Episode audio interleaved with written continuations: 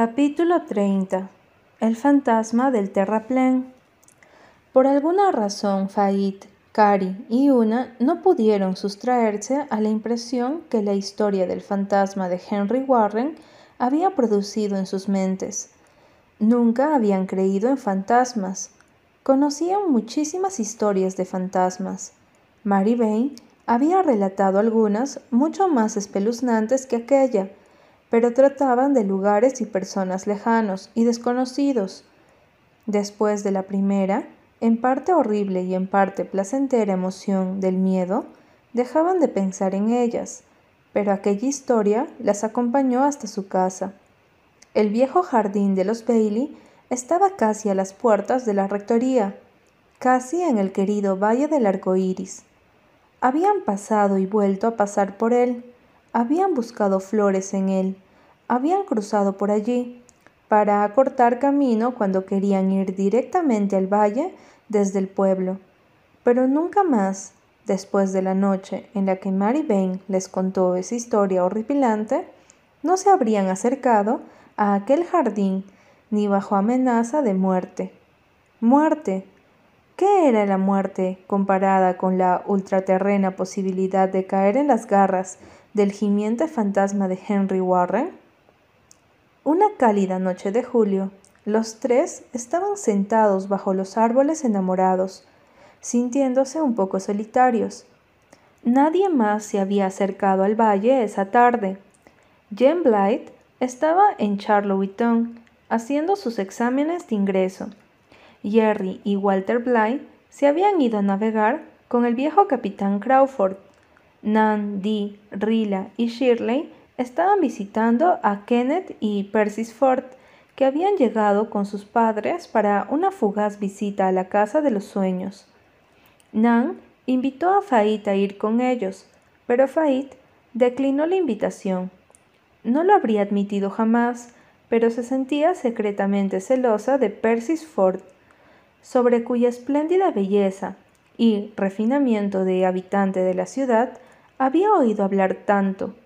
No, no pensaba ir allí para ser la segundona de nadie. Una y ella llevaron sus libros de cuentos al Valle del Arco Iris y se pusieron a leer, mientras Cari investigaba insectos en la orilla del arroyo. Y los tres estuvieron muy contentos hasta que se dieron cuenta de que estaba oscureciendo y el viejo jardín de los Bailey se hallaba incómodamente cerca. Cari fue a sentarse cerca de las chicas las tres desearon haberse ido a casa un poco más temprano, pero ninguno dijo nada. Grandes y aterciopeladas nubes color púrpura se juntaron en el oeste y se extendieron sobre el valle. No había viento y todo quedó de pronto súbita, extraña y desagradablemente quieto. El pantano estaba lleno de miles de luciérnagas. Seguramente las hadas habían sido convocadas para alguna conferencia.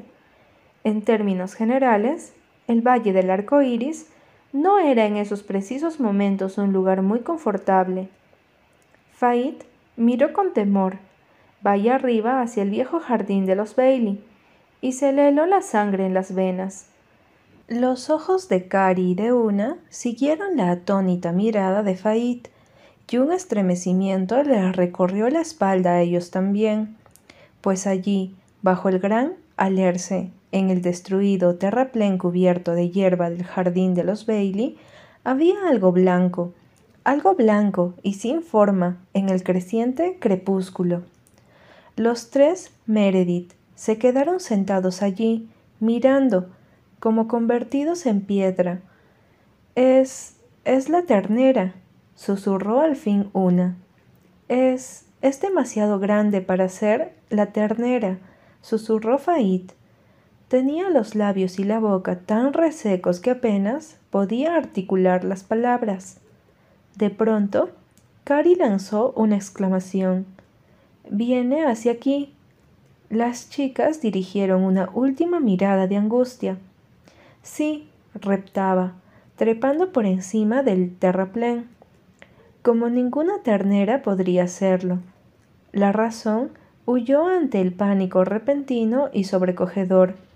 En ese momento, Cada uno de los integrantes del trío estaba absolutamente convencido de estar viendo el fantasma de Henry Warren. Carrie se puso en pie de un salto y salió corriendo, con un alarido simultáneo. Las chicas lo siguieron. Subieron la colina como locos, cruzaron el camino y entraron en la rectoría. Habían dejado a la tía Marta cosiendo en la cocina. No estaba. Corrieron al estudio. Estaba oscuro y vacío. Como siguiendo un único impulso, giraron en redondo y se dirigieron a Ingleside, pero no a través del valle del arco iris. Bajaron la colina y tomaron la calle de Glen. Volaron en las alas del terror más espantoso, con Cari a la vanguardia y una a la retaguardia. Nadie intentó detenerlos, aunque todos los que los vieron se preguntaron en qué nueva diablura andarían los muchachitos de la rectoría. Pero en el portón de Ingleside se encontraron con Rosemary West, que venía de devolver unos libros. Ella vio sus caras desencajadas y los ojos fijos. Se dio cuenta de que las pobres criaturas estaban presas de un terror espantoso y real. Fuera cual fuese la causa, Cogió a Carid con un brazo y a Faid con el otro.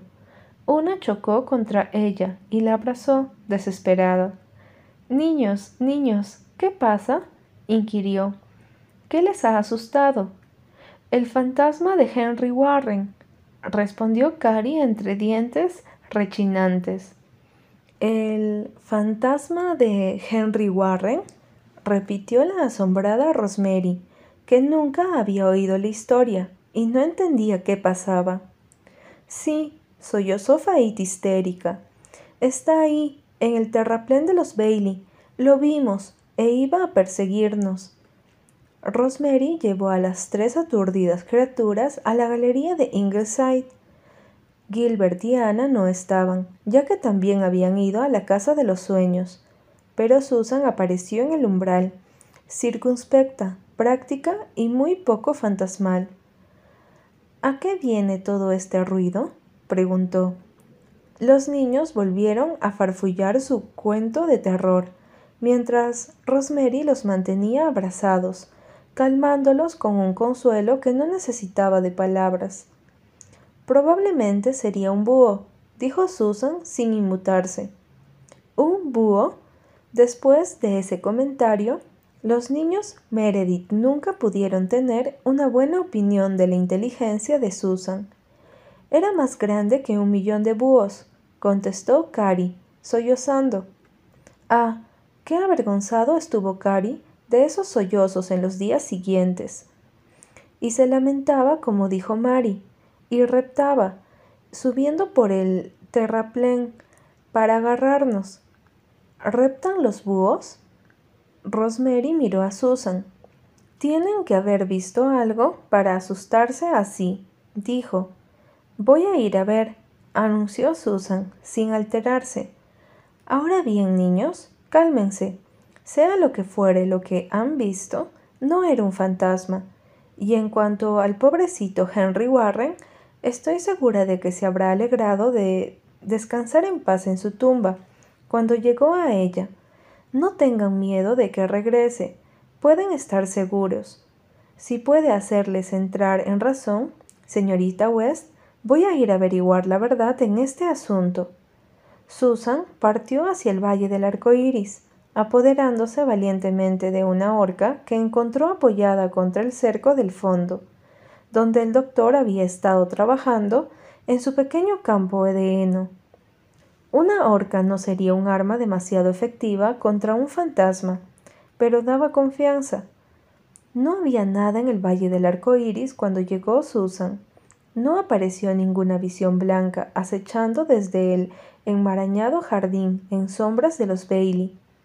Susan avanzó valientemente, atravesó el jardín y fue a golpear con la horca en la puerta de la casita del otro lado del jardín donde vivía la señora Stinson con sus dos hijas. En Ingleside, Rosemary había conseguido calmar a los niños. seguían lloriqueando un poco por el susto pasado, pero comenzaban a experimentar una oculta y saludable sospecha de que se habían portado como unos soberanos tontos. La sospecha se hizo certera cuando por fin regresó Susan. He averiguado lo que era el fantasma, dijo con una divertida sonrisa, sentándose con la mecedora y abanicándose.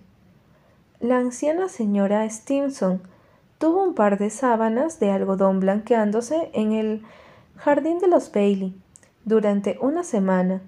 Las extendió en el terraplén debajo del alerce, porque allí la hierba estaba limpia y escorta. Esta tarde ha ido a recogerlas. Llevaba la labor en la mano, así que se echó las sábanas al hombro para llevarlas. Entonces se le cayó una de las agujas y no podía encontrarla. Todavía no la he encontrado, pero se puso de rodillas y avanzó para buscarla. Y en esas estaba cuando oyó unos alaridos espantosos, valle abajo, y vio a tres niños que bajaban la colina corriendo. Pensó que algo los había picado, y su viejo corazón se sobresaltó tanto que no pudo moverse ni articular palabra, y se quedó arrodillada allí hasta que los niños desaparecieron. Luego volvió, tambaleándose a casa, y desde ese momento le han estado aplicando estimulantes. Tiene el corazón muy delicado y dice que ni en todo el verano podrá recuperarse del susto. Los Meredith permanecieron sentados, rojos, con una vergüenza que ni siquiera la comprensión de Rosemary podía eliminar. Se fueron a su casa, se encontraron con Jerry en la puerta de la rectoría y se confesaron, arrepentidos. Decidieron mantener una reunión del Club de la Buena Conducta a la mañana siguiente. ¿No ha sido muy dulce con nosotros la señorita West? susurró Faita en la cama. Sí, admitió una. Es una lástima que las personas cambien tanto cuando se convierten en madrastras. Yo no creo que cambien, dijo Faid Leal. Capítulo 31 Carl hace penitencia. No veo por qué debemos ser castigados, protestó Faid, algo enfurruñada. No hicimos nada malo. No pudimos evitar asustarnos, y a papá no le perjudicará. Fue solo un accidente. Fueron cobardes, dijo Jerry con sentencioso desprecio, y se rindieron ante la cobardía. Por eso tienen que ser castigados.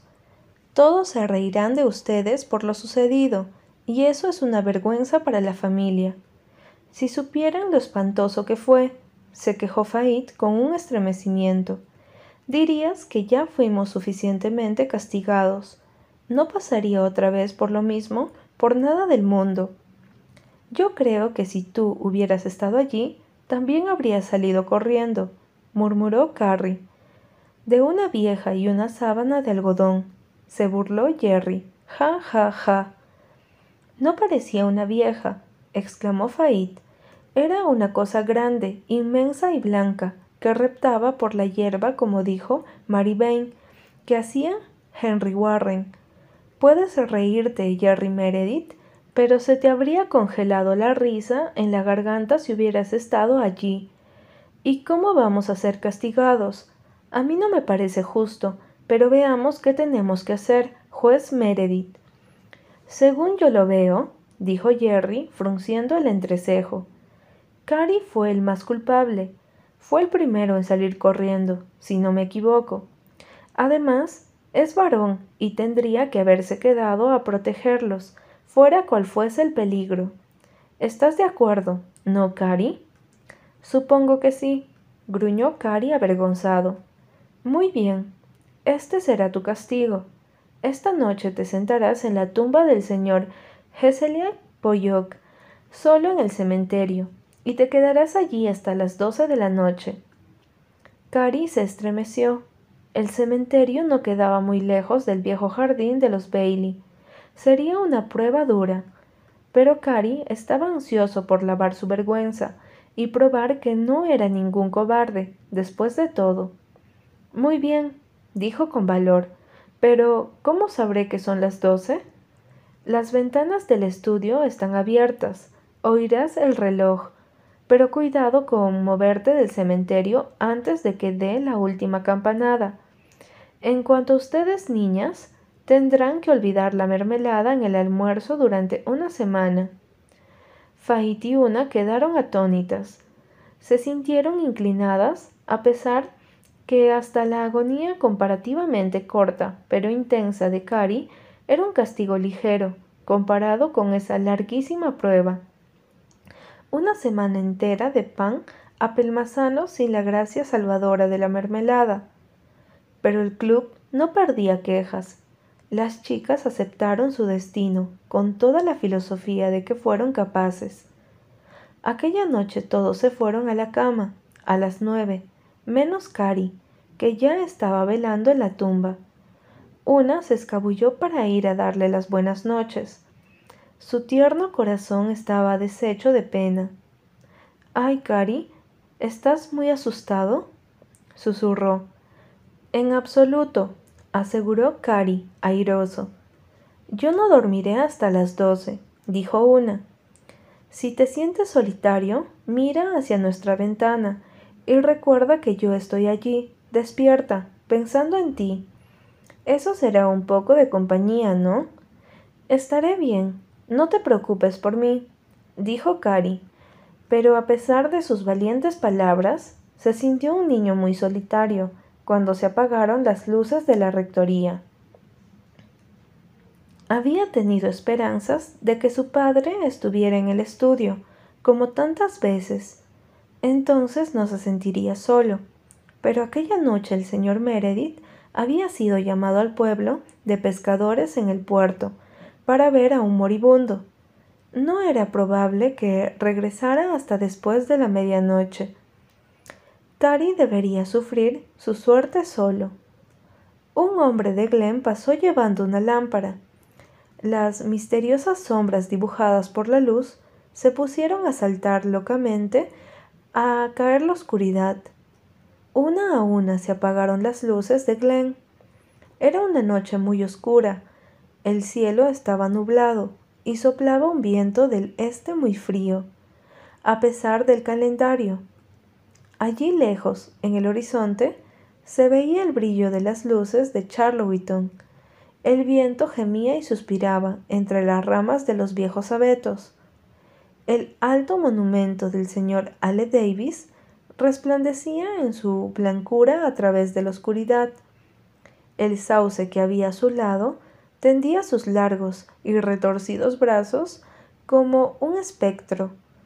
De vez en cuando, los movimientos de las ranas creaban la sensación de que el monumento también se movía.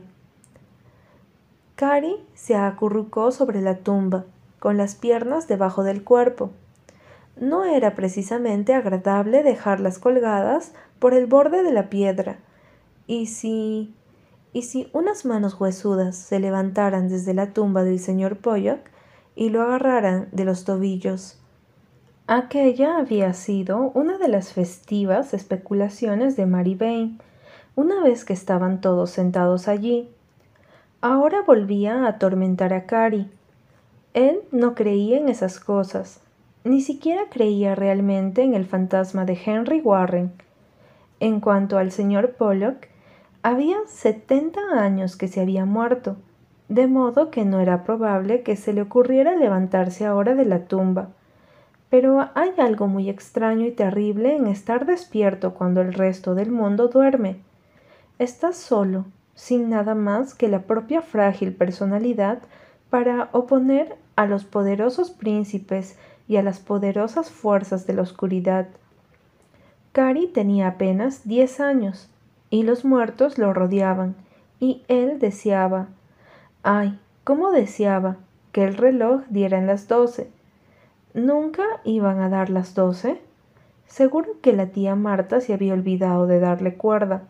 Y entonces dieron las once, apenas las once, Tenía que quedarse una hora más en aquel espantoso lugar, si al menos hubiera algunas estrellas amistosas para mirar. La oscuridad era tan espesa que parecía apretársele contra la cara.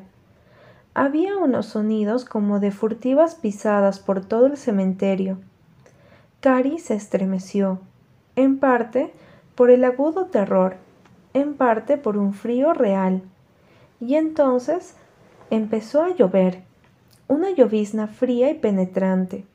Las delgadas camisetas y camisa de Cari quedaron empapadas enseguida. Estaba congelado hasta los huesos. Olvidó los terrores mentales en medio de su incomodidad física, pero debía quedarse allí hasta las doce. Estaba castigándose a sí mismo, y se trataba de su honor. No se había dicho nada sobre la lluvia, pero no hacía la menor diferencia. Cuando por fin el reloj del estudio dio las doce, una pequeña figura empapada se bajó rígidamente de la tumba del señor Pollock, se abrió camino hacia la rectoría y subió a meterse en la cama. A Cari le castañaban los dientes. Tenía la sensación de que jamás entraría en calor, pero sí que había entrado en calor al llegar a la mañana. Jerry miró sorprendido el rostro encendido y corrió a llamar a su padre. El señor Meredith vino deprisa. Estaba pálido debido a la larga vigilia nocturna junto a un lecho de muerte. Había llegado a la casa cuando amanecía. Se inclinó preocupado sobre su muchachito. Cari, ¿te sientes mal? preguntó. La. la tumba, dijo Cari.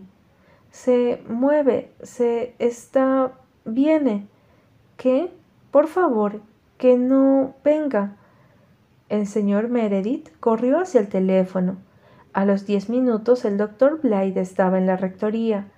Media hora después, mandaban un telegrama a la ciudad pidiendo una enfermera, y todo Glen supo que Carrie Meredith estaba enfermo de neumonía y que se había visto al doctor Blythe sacudir la cabeza.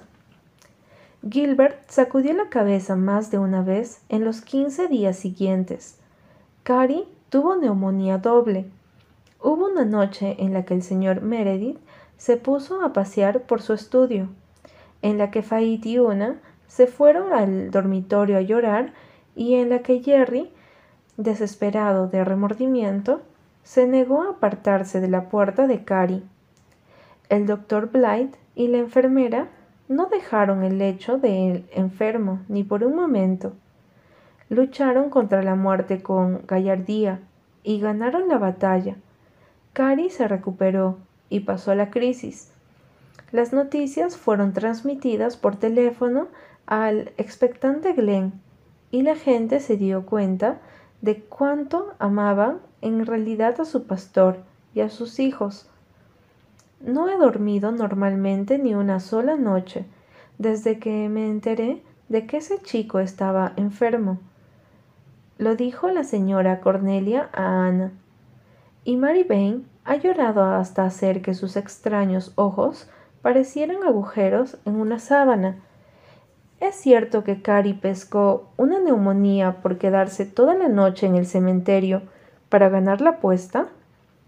No, se quedó en el cementerio para castigarse a sí mismo por su cobardía en aquel asunto del fantasma de Warren. Parecía que tienen un club para educarse a sí mismos y se castigan cuando hacen algo malo. Jerry se lo contó todo al señor Meredith. Pobrecitos, se compadeció la señorita Cornelia. Cari mejoró rápidamente, pues la congregación llevó a la rectoría alimentos suficientes para abastecer a un hospital. Norman Douglas iba todas las noches con una docena de huevos frescos y una jarra de crema de Jersey. A veces se quedaba alrededor de una hora discutiendo en el estudio con el señor Meredith sobre la predestinación, pero con mayor frecuencia se iba por la colina que quedaba sobre Glen.